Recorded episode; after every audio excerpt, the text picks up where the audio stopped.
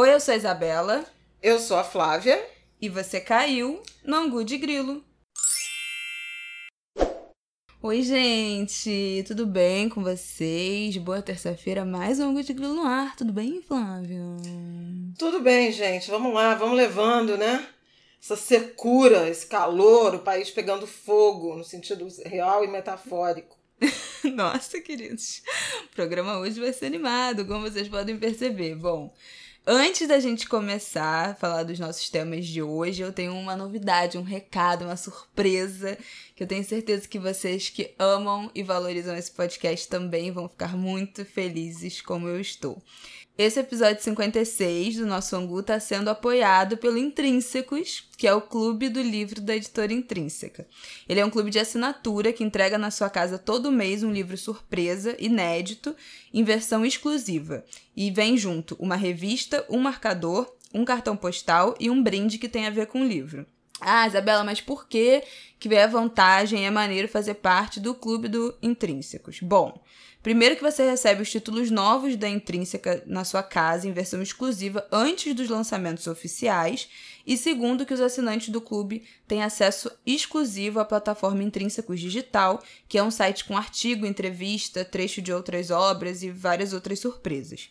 A próxima caixa é a número 25, o livro obviamente é surpresa, mas eu vou dar alguns spoilers aqui. O brinde é uma bolsa porta-livre para você levar ele protegidinho para onde você for, e a estampa é inspirada na história do livro. E a história é sobre uma família exilada lutando para se reconhecer em um país estrangeiro. Esse livro foi finalista do National Book Award e é recomendado pelo Obama. Tá bom para vocês? Tá suficiente para vocês essa recomendação?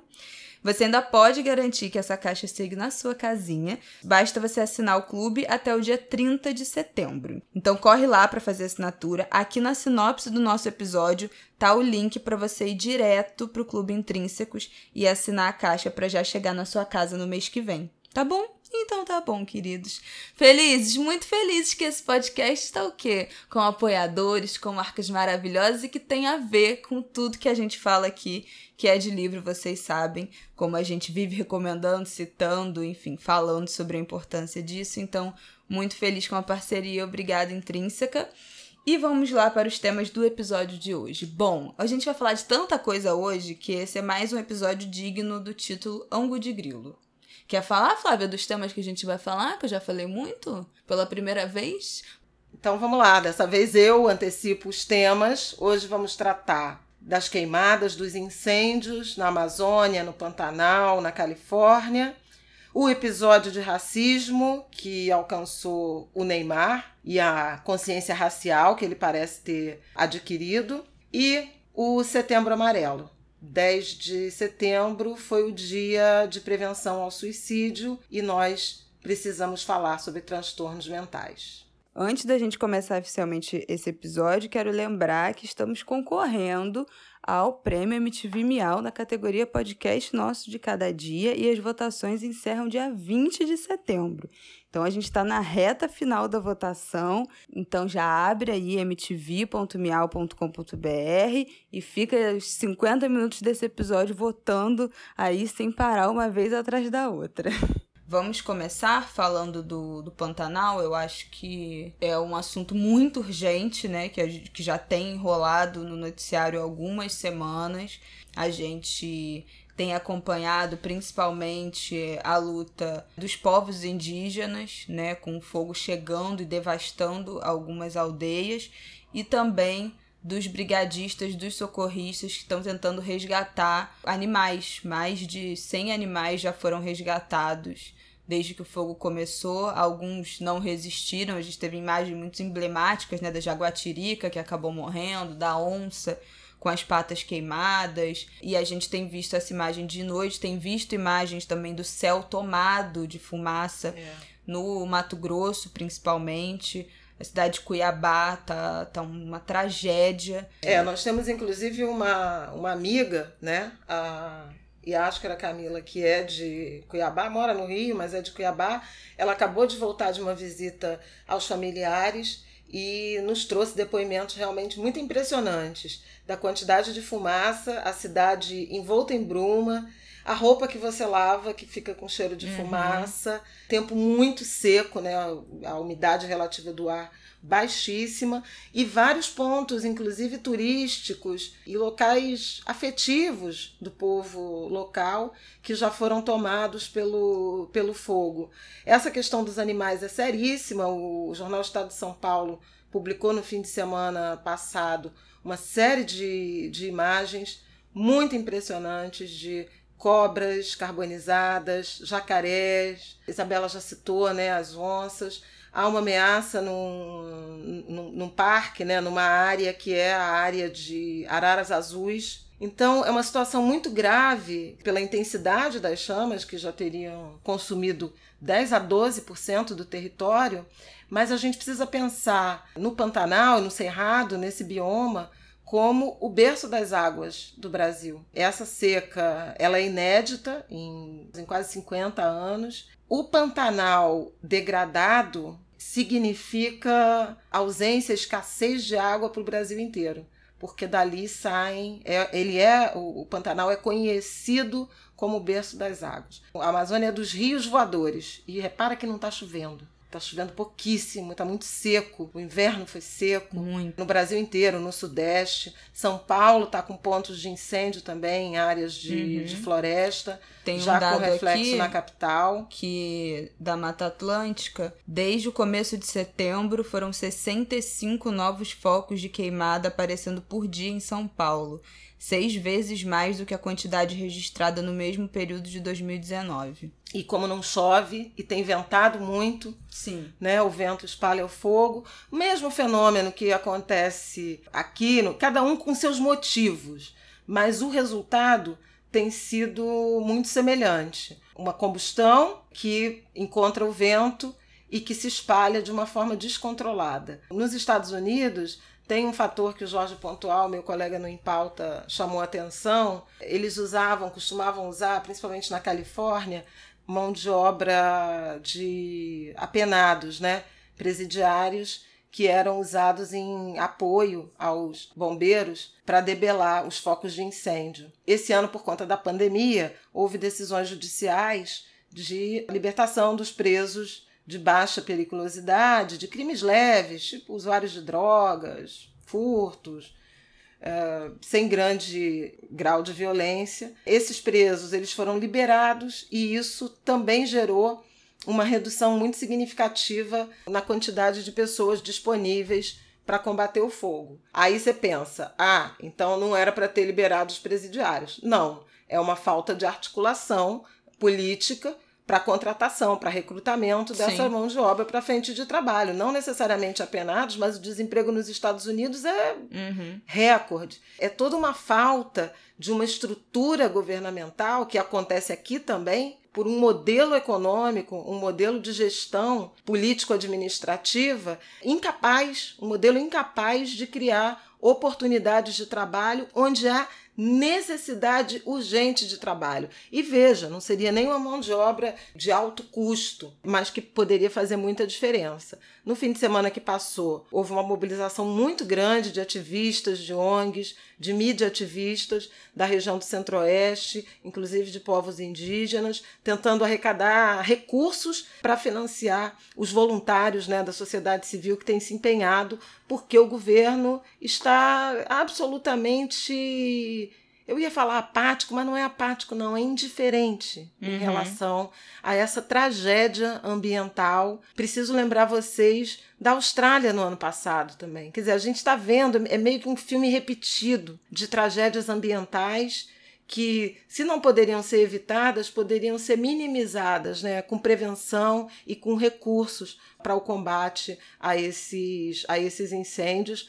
a desconfiança também de, inclusive, alguns de origem criminosa. É muito triste o que a gente está tá passando do ponto de vista ambiental e ninguém, mesmo quem está no, no, sul, no sudeste, teoricamente longe disso, longe do epicentro né, dos focos de, de incêndio, de queimadas, está livre de sentir o, os efeitos. Eu vou só complementar, você, vai, você quer falar mais alguma coisa né, disso? Quero. Mas eu quero só complementar dizendo que fez um ano né, também das das manchas de óleo no Nordeste, um crime que ficou impune e que ainda gera consequências, sobretudo nas comunidades de pesca e de turismo, claro, agravadas pela pandemia, mas assim, muitas praias do litoral, do litoral da Bahia ainda com resíduos de óleo, uma redução brutal na população de caranguejos, siris, que são fonte de renda, de sustento para muitas famílias. Houve uma, uma, uma percepção generalizada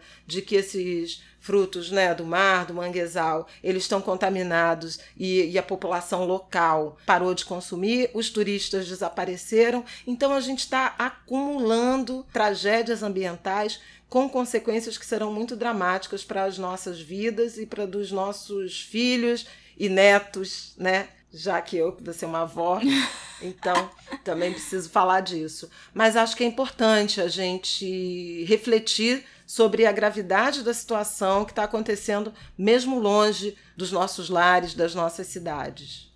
Bom, tem várias coisas para falar. Primeiro, sobre o incêndio da Califórnia que você citou, eu acho importante a gente dizer que esse incêndio, os bombeiros, né, os oficiais, apontaram que o, o começo desse incêndio, esse incêndio começou por causa de um chá de revelação que foi feita soltando fogos começou um dos maiores incêndios da história da Califórnia, que está queimando já aí há alguns algumas semanas. Trágico que está acontecendo. Semana passada teve imagem do céu, né? Da Califórnia, de São Francisco. O céu passou o dia inteiro vermelho e preto por causa da, da fumaça. Simplesmente inacreditável. Né? Um chá de revelação potencializar uma catástrofe dessa num momento que, enfim, óbvio que a floresta devia estar tá seca, né, com vento, enfim, depois o fogo se espalha mas a ignição ter sido isso. Outra coisa que você falou sobre os bombeiros, que não são bombeiros, né? São os presidiários que trabalham como brigadistas. Esse é um debate muito profundo que tem na sociedade americana, que muita gente critica e considera esse um trabalho análogo à escravidão. Ah, é. A então, terceira emenda. Tem uma, uma frente ativista muito forte para proibir, ou pelo menos remunerar corretamente esses presidiários. Eles ganham entre 2 e 5 dólares por dia é, quando são brigadistas e 1 dólar por hora de trabalho quando estão combatendo incêndio.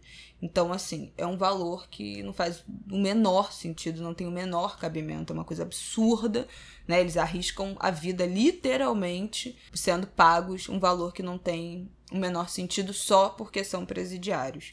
Então, uma exploração absurda dessa força de trabalho. E aí tem algumas coisas para falar sobre a situação do Pantanal e do Brasil.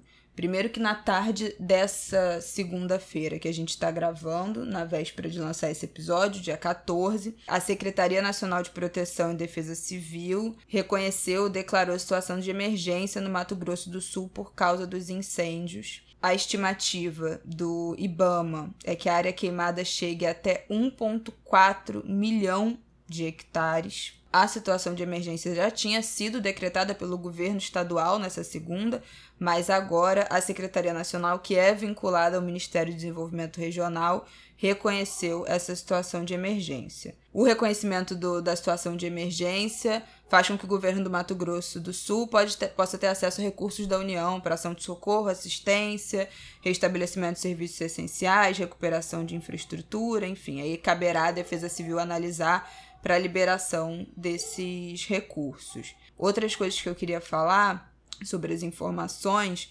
durante o combate às chamas, pelo menos um brigadista morreu, Wellington Fernando, de 41 anos. Ele trabalhava como servidor do Instituto Chico Mendes de Preservação e Biodiversidade, a ICMBio. A gente já está acostumado a, a, ouvir esse nome nos últimos anos. Ele teve 80% do corpo queimado enquanto tentava salvar animais de um incêndio no Chapadão do Céu, sudoeste de Goiás. Outra coisa, as imagens de satélite divulgadas pelo INPE, Instituto Nacional de Pesquisas Espaciais, mostrou que a fumaça das queimadas, tanto da Amazônia como no Pantanal, já se estendeu por mais de 3 mil quilômetros do território brasileiro, chegando principalmente, a fumaça desceu, né? Foi levada para dentro do continente da América do Sul, para o sentido contrário do litoral do Brasil e também desceu, fez uma linha descendo até o Rio Grande do Sul. Uma coisa que eu não vi, e eu, se vocês tiverem lido alguma coisa, manda pra gente, marca a gente, eu também vou, vou ficar atenta nos próximos dias, é como é que essa fumaça está afetando os países que fazem fronteira com o Brasil. Porque se você vê as imagens de satélite, tá tomado, assim. É, é, os países que fazem fronteira direta ali com o Brasil na região do centro-oeste, até ali no, no, no, Acre, um pouco da região da Amazônia e tal. Você vê que a fumaça se espalhou para aquela região, mas não tenho visto noticiário sobre como tá chegando nessas cidades do, dos nossos, enfim, países vizinhos. E a fumaça no Rio Grande do Sul gerou uma chuva preta, porque as partículas da fumaça se acumulam nas nuvens. Choveu uma água preta do céu que foi recolhida por alguns moradores do Rio Grande do Sul para mostrar, tem nas redes sociais essas fotos. Cuiabá bateu recorde de calor em mais de 100 anos, registrou 42,7 graus no domingo, com umidade do ar de 7%. Gente, isso é muito perigoso para a saúde. São Paulo, no sábado, no último sábado, também registrou a tarde mais quente do ano, em pleno inverno, mais de 34 graus. A temperatura está muito mais elevada para a época. A média de setembro, das máximas para setembro, é de 25,6 graus. Então, são quase 10 graus a mais do que as médias de setembro em São Paulo. Fora a umidade do ar baixíssima, tem vários estados que estão com alerta para a umidade do ar entre 10 e 20%, que é muito perigoso para a saúde. Por favor, estejam atentos, bebam muita água Evitem de fazer exercício físico que seja que você sue muito, perca muito líquido. Se fizer, redobra a quantidade de água, porque a umidade relativa do ar baixa é muito preocupante, principalmente para os idosos que já têm uma facilidade de se desidratar com muita facilidade. Então fiquem, por favor, muito, muito, muito atentos. E para os idosos, pode ter consequências super graves, inclusive precisar de internação, precisar tomar soro, confusão mental, enfim, tem que ficar muito atento. Última coisa que eu queria te perguntar, Flávia Oliveira, pode ser uma dúvida da nossa audiência. Essas queimadas que estão acontecendo agora, é uma consequência do clima que está seco, a região do Pantanal está vivendo uma maior estiagem né, do, do, de, durante muito tempo, mais 47 dias sem chuva e tal. Ou também tem ação de. já é o que a gente viveu ano passado na Amazônia, de gente botando fogo na mata para devastar. Ou é simplesmente uma consequência natural do tempo? Tem de um tudo. É porque na Amazônia, você, as queimadas têm a ver com o desmatamento. Uhum. Eles desmatam, né, mais ou menos no segundo quadrimestre, e aí a, a floresta cai, eles começam a queimar a partir de julho, agosto, setembro, porque para per, perder líquido primeiro, né, para secar um pouco a madeira. Então na Amazônia tem a ver, tem uma, uma correlação muito forte com o desmatamento. No Pantanal tem a prática das queimadas, por conta da, da produção agrícola. Hum. Mas o ano de 2020, aparentemente, isso perdeu o controle. É uma, é uma técnica né, é, do mundo agrícola. Você tem uma, um agravante que também é a, expansão da, da fronteira agrícola na direção da Amazônia, mas no Pantanal tem a ver com essa técnica que é muito antiga, né? Demais, muito arcaica. Todo mundo para limpar Agora, né, o solo, sendo é... todo mundo sabe que isso empobrece a qualidade do solo também. Aí tem, tem gente que diz que há, há também causas naturais, que é o calor excessivo e aí o tempo muito seco pode gerar uma faísca, etc. Mas já tem Polícia Federal é, investigando e há denúncias de incêndios, inclusive criminosos, nesse momento, porque o número de focos esse ano está muito mais alto, viu? É isso, gente. Vamos estar atentos. Tem vários ativistas se manifestando, fazendo abaixo assinado, hashtag no Twitter. As hashtags Pantanal em Chamas, hashtag Incêndio Pantanal, e hashtag Defenda Pantanal. Tem vários ativistas, principalmente indígenas, falando é, e postando foto, postando vídeo, fazendo recolhimento de assinatura para baixo assinado sobre essa questão, então vale também prestar atenção né, nesses movimentos. Eu falei que, que já tem é, perícia né, sendo feita, investigações, e tenho informação de focos identificados a partir de queima intencional para a criação de pastos ou produção uh, rural, incêndios causados por acidentes na rodovia, ou seja, uma fagulha que, uhum. que pega e o vento e o tempo seco espalha, problemas técnicos em máquinas agrícolas, olha que loucura, e fogueiras usadas para extração de mel silvestre. Então tem um conjunto de motivos, vários, é, tem muita explicação de incêndios provocados. Como a gente não tem uma política pública para combater esses focos na origem, o que a gente vê é o alastramento dos focos, o encontro dos focos e a tragédia ambiental que é essa que a gente está vivendo.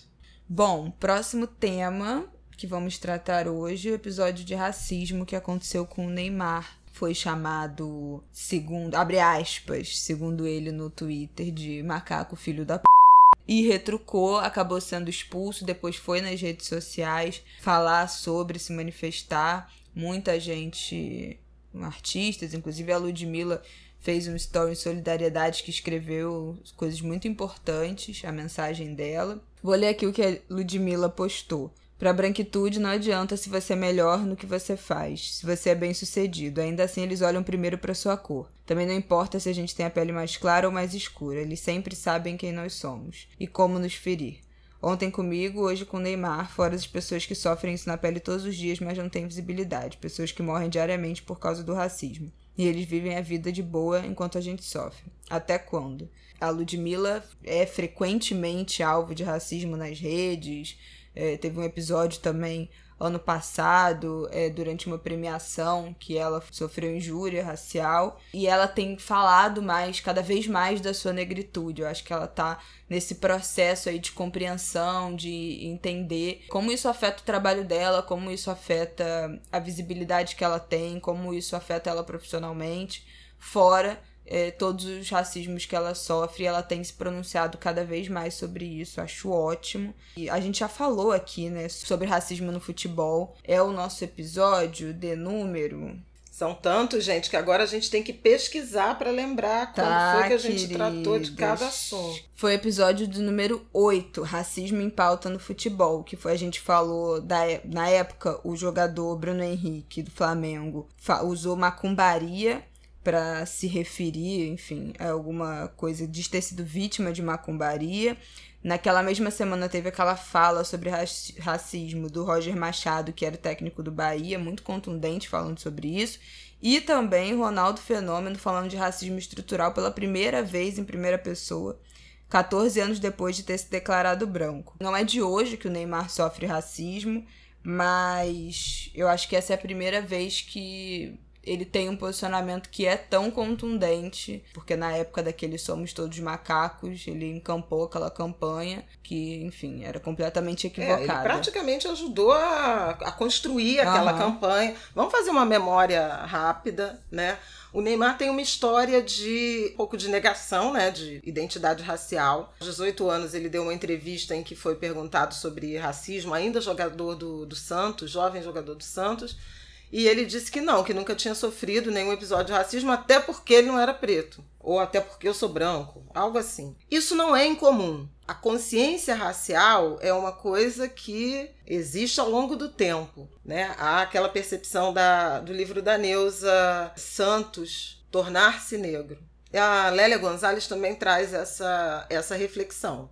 Agora, me parece que ao longo dessa década ele fez um caminho de identidade e, e, ontem, acho que foi o fim de semana, foi a maior expressão de consciência racial que o Neymar teve, o que é muito bem-vindo. Que bom que ele teve, que, que ele se, se admitiu, né, se reconheceu como negro e sentiu a dor do racismo e a dor da injustiça, porque eu acho que isso é um, é um ponto relevante do que aconteceu com ele. Ele já sofreu outros episódios de racismo em, em campos europeus e ontem ele teve essa explosão. E essa explosão foi é, em razão de, segundo ele, é a ofensa que, que sofreu do Álvaro Gonzalez, jogador de, do Olympique de Marseille. O Neymar é do PSG. Tentou revidar com um cascudo e acabou expulso. Então tem uma dupla dor que é a de sofrer a ofensa racista e a de ter sido punido, ele, a vítima, acabou punido pelo juiz. Depois ele desabafou nas redes sociais. O Gonzalez também fez um, um post. Ah, tem até dizendo, amigos negros. É, com, com colegas do time, né? Colegas negros do time abraçados com essa mensagem que é típica de quem Uhum. é flagrado numa atitude racista, diz que tem um amigo negro, um primo negro, minha avó era negra, o que não, não significa absolutamente nada, Uhum. né? Não ser racista não tem a ver com ter um amigo, né? Com, com fazer algum tipo de concessão a uma ou mais pessoas da família, do círculo de amizade. Tem pessoas que são casadas e são racistas, casadas com pessoas negras e são racistas. É algo estrutural e precisa ser combatido de uma forma muito consciente e com muita atitude. Não é só autodeclaração. Autodeclaração você faz até da cor da sua pele, mas que, é- que não é racista, não dá. O antirracismo não é autodeclaratório, já falamos disso aqui. Bom, o Neymar recebeu a solidariedade do time do PSG, mas hoje, nes- nesta segunda, ele fez um longo texto, fez um post, publicou um longo texto, assumindo a identidade negra, sua negritude, de uma forma que, para mim, foi inédita. Eu acho que ele já, já admitiu em outra situação que é negro, mas não com essa frase com essas frases. Eu sou negro, filho de negro, neto e bisneto de negro, tenho orgulho e não me vejo diferente de ninguém. Ontem, queria que os responsáveis pelo jogo, árbitro e auxiliares, se posicionassem de modo imparcial e entendessem que não cabe tal atitude preconceituosa. Ele fez também uma longa ah, defesa e uma certa meia-culpa em relação à atitude ah, agressiva em campo, que eu acho que tem a ver com o fato de que ele vai ser julgado e pode pegar uma suspensão por 10 jogos em razão da agressão ao, ao adversário. Então, me parece que é uma construção aqui também de defesa. De todo modo, a gente tem um dos grandes atletas do principal esporte brasileiro, né, o grande astro da seleção brasileira, se assumindo negro e se indignando contra o racismo. Então esperamos, né, Neymar, seja muito bem-vindo. Outro dia, outro ângulo de grilo, a gente falou sobre isso em relação ao Ronaldo, né? Uhum. que também é outro que tardiamente assumiu a identidade negra, além de entrar para o time né, dos negros com identidade e, mais do que com identidade, com orgulho, é importante usar a sua imagem, o seu poder de, de influência, inclusive política no mundo do futebol, para o combate mais efetivo ao racismo. Algo que, por exemplo, Lewis Hamilton. Ah, eu ia falar isso, gente. Eu sou do fã-clube Hamilton Brasil. Todo mundo, né? Ele virou um Ai. grande ídolo, né? Uma referência né, na luta antirracista, também correndo o risco de ser punido, viu? Uhum. Porque a camisa do fim de semana que ele usou prendam os assassinos de Policiais, Breonna Taylor está sendo interpretada como uma mensagem política de interferência e ele pode vir a ser punido pela F1. Eu acho que se a F1 fizer isso, vai ser um tiro no pé, porque a gente está num momento de se posicionar em relação a essa agenda antirracista que ganhou o mundo. Tem mais uma pessoa pra gente usar de referência desse fim de semana. Naomi Osaka, jogadora de tênis, ganhou o US Open. Ela é uma mulher negra. E durante os jogos, durante a temporada, ela fez uma série de protestos usando máscara com nomes de pessoas que foram vítimas, pessoas negras que foram vítimas de violência. Usou máscara com o nome da Breonna Taylor, usou máscara com o nome do George Floyd, uma mulher negra. A gente já considera que é fruto da influência, né, e da, e da geração Serena e Venus Williams. Ela é super jovem, uma ótima notícia. Também num esporte muito elitista, assim como a Fórmula 1, o tênis ainda é um esporte muito elitista ótimas notícias ter ela nesse lugar. Ela tem 22 anos só, japonesa. Bom, não dá pra gente passar um tema que a gente acabou não falando nas últimas semanas com tudo que aconteceu, mas só fazendo um pop-up aqui rápido sobre o caso nas últimas semanas que voltou à tona a partir de uma entrevista para a TV Globo e depois para a Folha de São Paulo do Ângelo Assunção, ginasta brasileiro, que lá atrás foi vítima de, de racismo antes de em 2015, antes da, das Olimpíadas do Rio. Foi vítima de racismo, foi chamado de saco de lixo, eu acho, na época, pelo Arthur Nori, que foi para as Olimpíadas do Rio.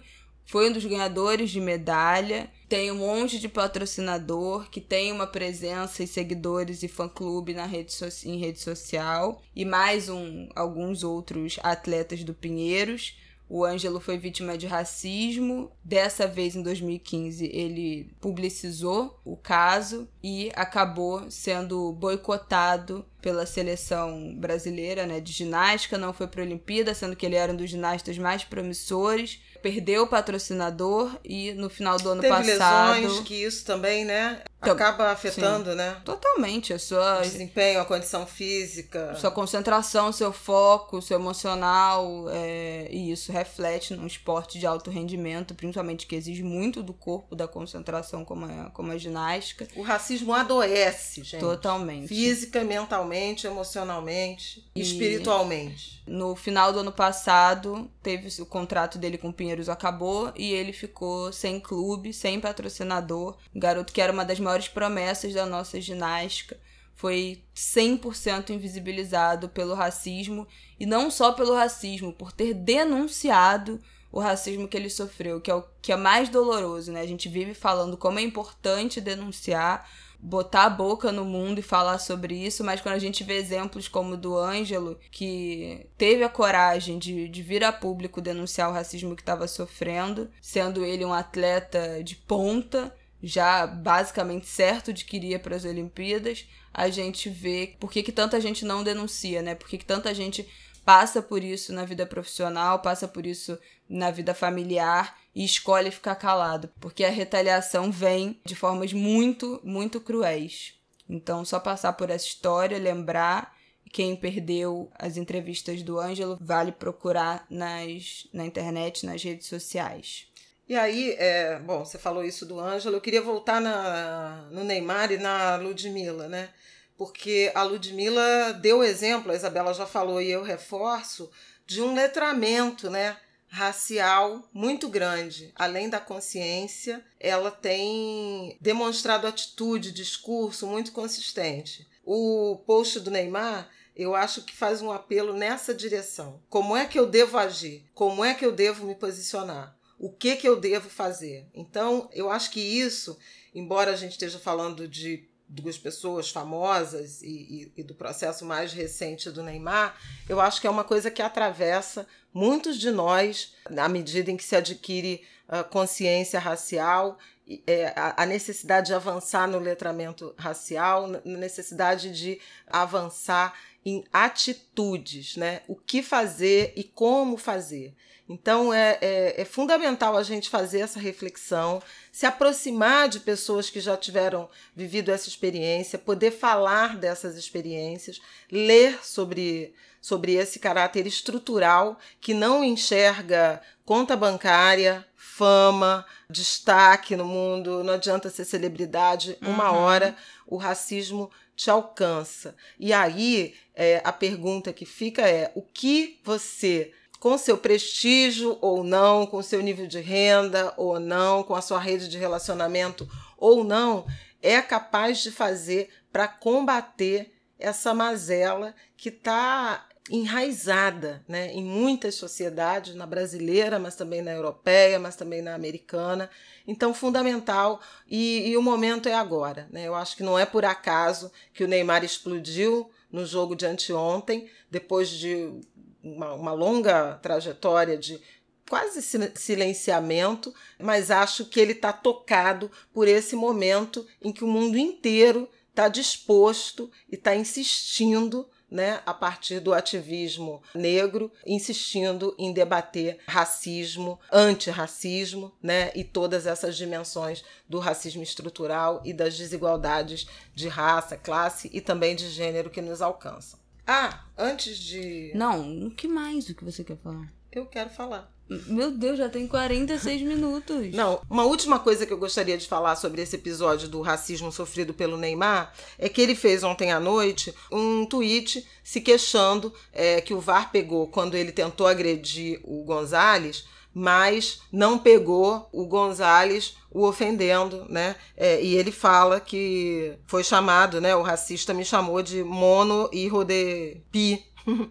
macaco, filho da P. O presidente Jair Bolsonaro, que é um fã declarado do Neymar e vice-versa, compartilhou, retuitou esse tweet do Neymar entendo eu que para expressar solidariedade e a indignação em relação ao episódio de racismo sofrido pelo nosso jogador. É a segunda vez nesses últimos tempos que o Bolsonaro se manifesta, né, de alguma forma, é, em relação à injúria racial. Ele também fez um post quando o Matheus, aquele entregador de, de comida, sofreu ofensas num condomínio em Valinhos, em São Paulo, vocês lembram disso. No entanto, é a mesma pessoa que em 2017, numa agenda no Hebraica, um clube é, da comunidade judaica, se referiu a quilombolas como pessoas, homens que não, não têm nem capacidade, condições de procriar,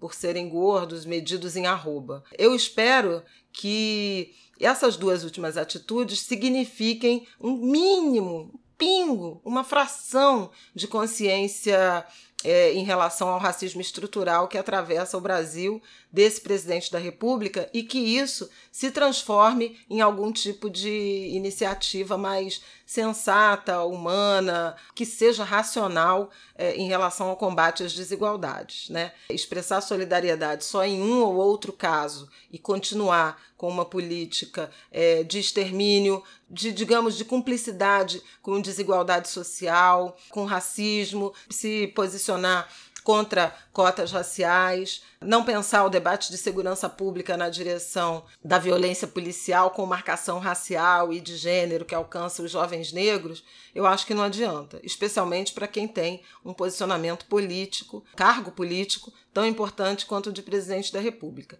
Então fica aqui também é, esse registro, algo oportunista, do presidente em relação a casos de grande repercussão pública, mas o desejo de que talvez isso se transforme ou seja a chama, a fagulha de uma mudança de comportamento. Eu não acredito, mas espero ver, espero que isso aconteça. Era só isso. Bom, passando para o nosso próximo e último tema dessa mistureba, vamos falar sobre o Setembro Amarelo, prevenção ao suicídio. A gente fala disso muito aqui né? A gente não vai se estender muito porque é um tema que a gente sempre trata, inclusive nesse contexto da pandemia, a gente já falou mais de uma vez, mas eu acho importante a gente voltar a comentar e a lembrar que a pandemia, o isolamento social aumentaram muito os casos de ansiedade, consumo de álcool e drogas, que são agravantes a transtornos mentais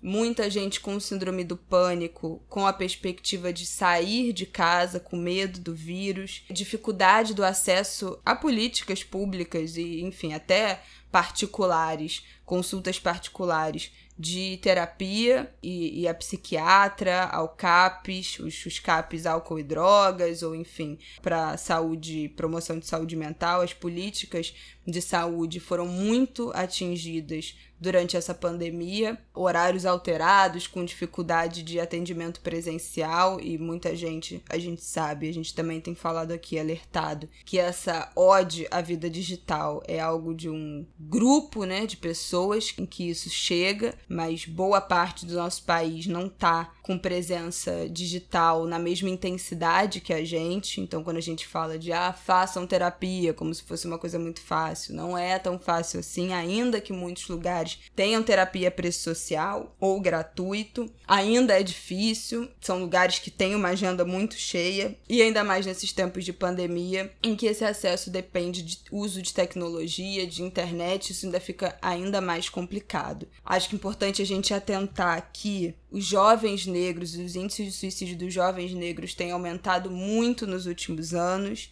São dados que a gente já falou aqui. Ainda agora, minha mãe falou como o racismo adoece física e mentalmente. E isso tem tudo a ver com o aumento dessas taxas de suicídio de jovens negros.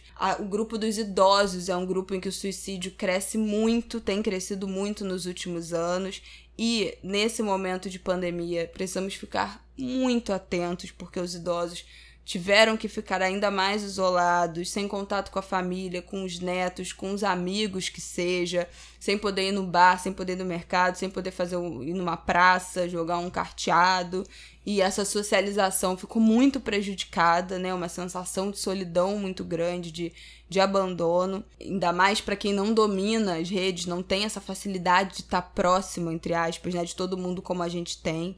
Então, a gente precisa realmente ficar muito atento. É importante dizer que os dados, tem, os dados de suicídio são subnotificados.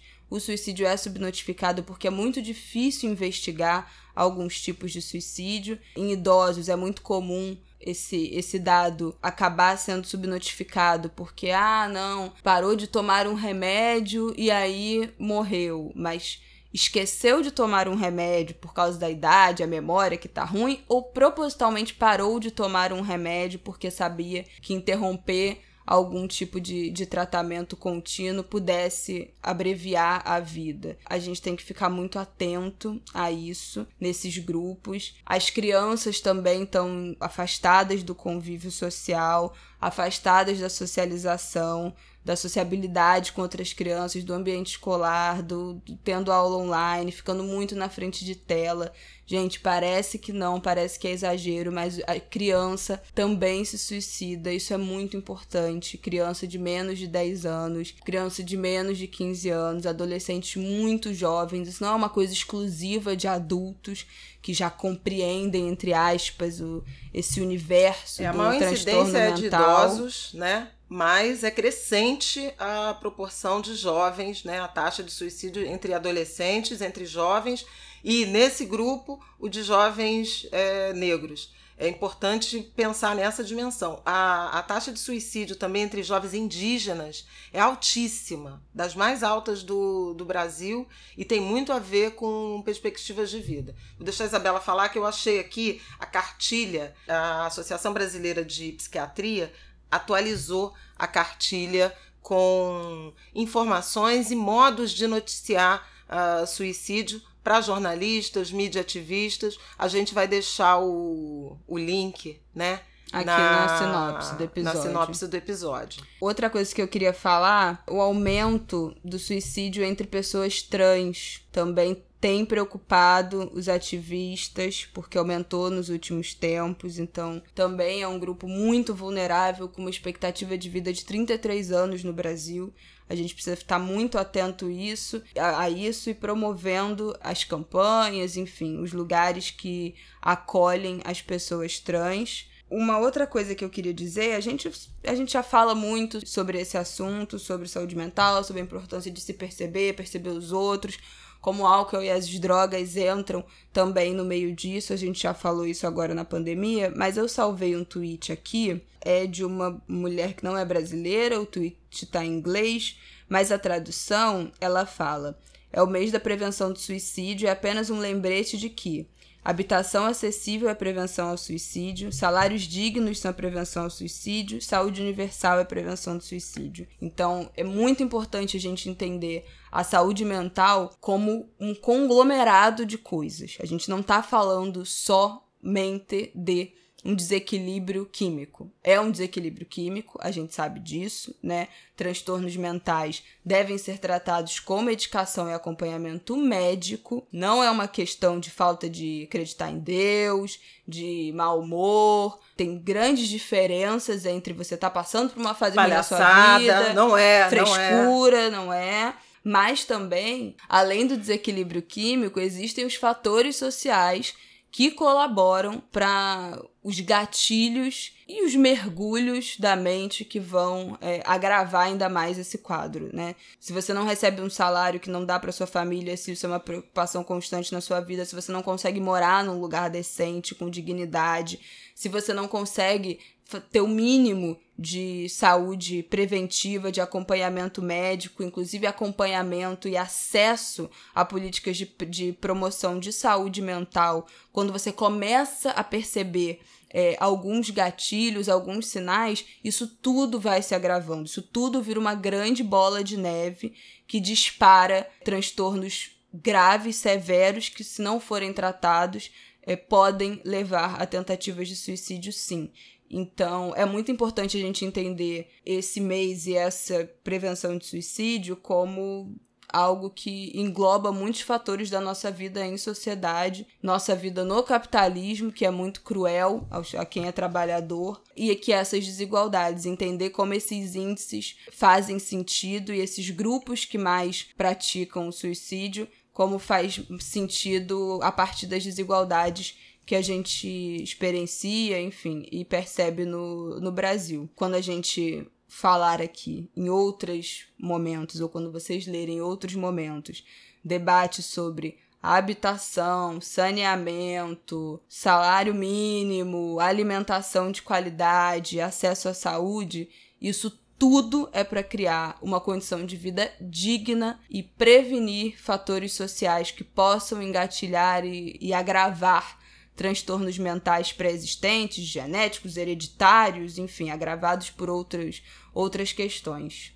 Tudo isso é muito importante. E acho importante a gente trazer essa reflexão, em particular neste ano de 2020, que é muito agravado né, de condições socioeconômicas e políticas também, sociais e sanitárias, é, em razão da crise da pandemia da Covid-19. É um ano é particularmente dramático. E aí é mais para reforçar alguns recados que a Isabela já deu, mas trazendo aqui elementos dessa cartilha que eu mencionei. De modo geral, os psiquiatras dizem que transtornos mentais estão muito associados ao suicídio. Os principais deles são depressão, transtorno bipolar, dependência de álcool e de outras drogas, né? De drogas proibidas, né? Esquizofrenia, em alguns casos, também pode ser fator de risco e, sobretudo, a combinação desses diagnósticos. Quer dizer, se tem depressão e, e, sofre de alcoolismo,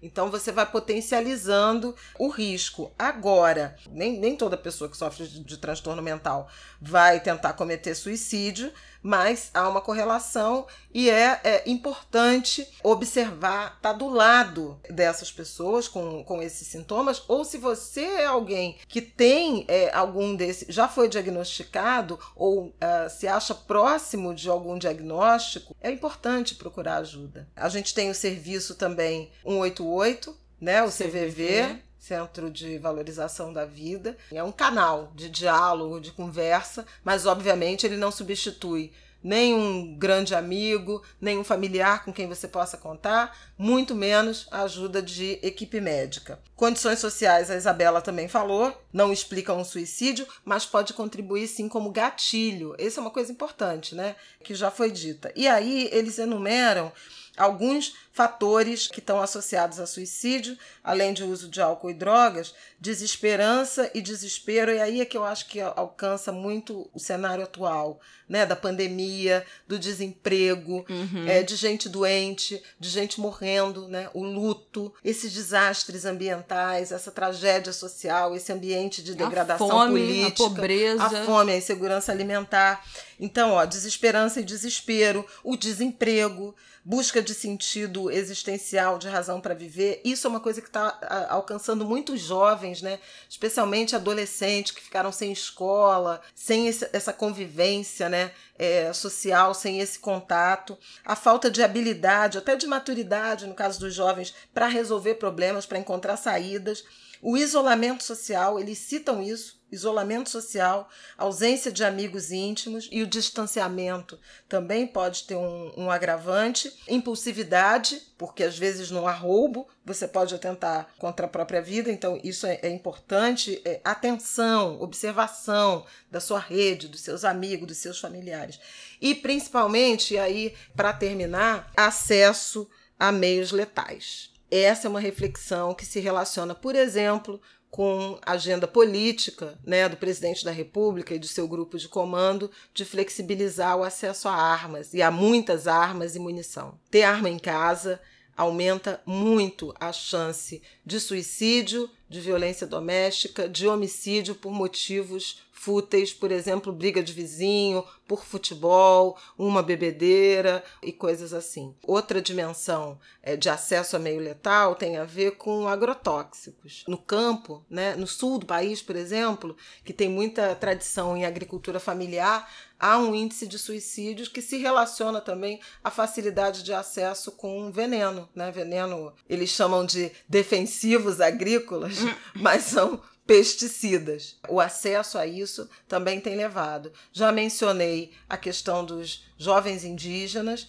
em razão desse é, ambiente de opressão, de perseguição, de guerra permanente, de aniquilamento, né, epistemicídio da cultura, dos saberes. Então é muito importante a gente estar atento, como a Isabela já lembrou, a todas as dimensões, né? As dimensões do bem viver ou as dimensões das violações seguidas de direitos, né, de direitos humanos, de direitos sociais. É isso. É isso. Por fim, já que toquei aí no, na questão dos jovens indígenas, dos povos indígenas, queria lembrar da tragédia que se abateu sobre o sertanista ou indigenista Riele Franciscato.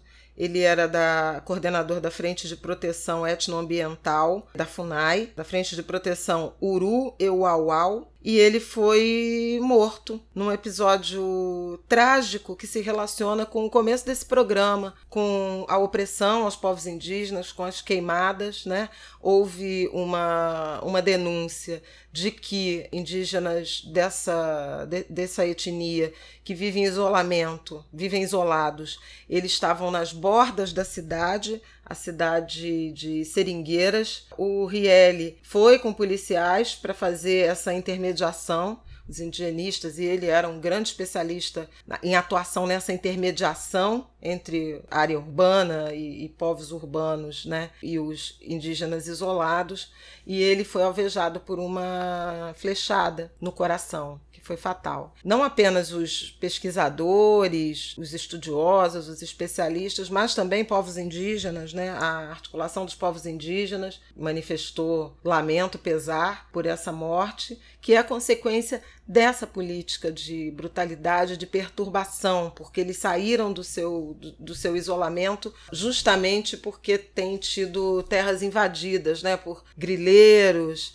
por garimpeiros, é o ambiente que se instalou na Amazônia. E, infelizmente, a gente perde, o Brasil perde um, um técnico, uma pessoa muito preparada, um grande estudioso, generoso, que atuou pelo bem dos povos indígenas e que acabou vítima dessa tragédia que alcança todos nós. Tem um colega dele de trabalho também sertanista, José Carlos de Meirelles, que deu uma entrevista ao G1 que ele fala: ele era a última barreira que protegia esses povos. Juca Kifuri falou que a flecha que matou o indigenista Riele Franciscato era para todos nós outros que ele só morreu porque foi confundido com, com grileiro. Como esse povo vivia ameaçado e em constante alerta a essas invasões em suas terras. E é isso, muito triste, muito triste muito triste. As últimas é, estatísticas da semana passada dão conta de 790 indígenas falecidos, 30.300 indígenas confirmados com Covid, 158 povos indígenas atingidos. Na semana passada, os quilombolas protocolaram uma ação uma DPF no Supremo Tribunal Federal, pedindo também providências, medidas de apoio, de atenção à saúde das populações quilombolas. Já são, pela CONAC, Coordenação das Articulações de Comunidades Quilombolas, já são 4.541 casos, 156 óbitos entre povos de quilombo, né, os habitantes de terras remanescentes de quilombo. É, é isso, isso, gente. gente. Uma... falando juntos. Pois é, é, São notícias tristes, eh, duras, mas necessárias. Nós seguimos lutando, atuando, clamando, né? Por justiça, um pouco mais de equilíbrio, por transformações. Seguiremos na luta ainda que com alguns dias de moral mais baixinho. É isso, gente. Último lembrete: na semana passada, na sexta-feira, a gente participou de uma conversa no congresso da Abrage Fomos entrevistadas, eu e Flavion, no Instagram da Abrage, Associação Brasileira de Jornalismo Investigativo. E a nossa conversa está salva lá no IGTV. Conversamos com a Adriana Barsotti, também jornalista, falamos sobre o Ango de Grilo, sobre como surgiu essa ideia. Eu, bom, daquele meu jeito que vocês já conhecem, meti um malho na forma como o jornalismo e a comunicação no Brasil tem sido estruturada. Tá, Nossa, tá uma sendo coisa. Flávia fica como? Nervosa quando eu começo a falar, mas vocês, enfim. Vão lá que vocês vão concordar comigo, eu tenho certeza. Tá lá disponível no IGTV da Abrage esse nosso papo, que foi ótimo e super repercutiu, a galera gostou. E no mais, é, eu recomendo o documentário Narciso em Férias, que está na Globoplay. Documentário sobre a experiência do Caetano na prisão. É um documentário com depoimentos e reflexões muito, muito importantes, muito comoventes, inclusive para os nossos dias. Tem muita emoção, mas você ri, você chora, você pensa. E eu escrevi minha coluna no jornal falando, fazendo a analogia dessa prisão do Caetano e das violações de 52 anos atrás, com o caso do nosso Luiz Justino, que está solto, Uhum. Né? E foi tema do, é, do Angu, né, da que, semana foi na- passada. que foi tema da semana passada, e seguimos acompanhando esse caso porque o processo continua. Ele está em liberdade, mas o processo não foi extinto. Os advogados lutam pela, lutarão, né, pela absolvição do Luiz. É isso, gente. Até semana que vem. Um beijo. Boa semana pra vocês. Boa semana!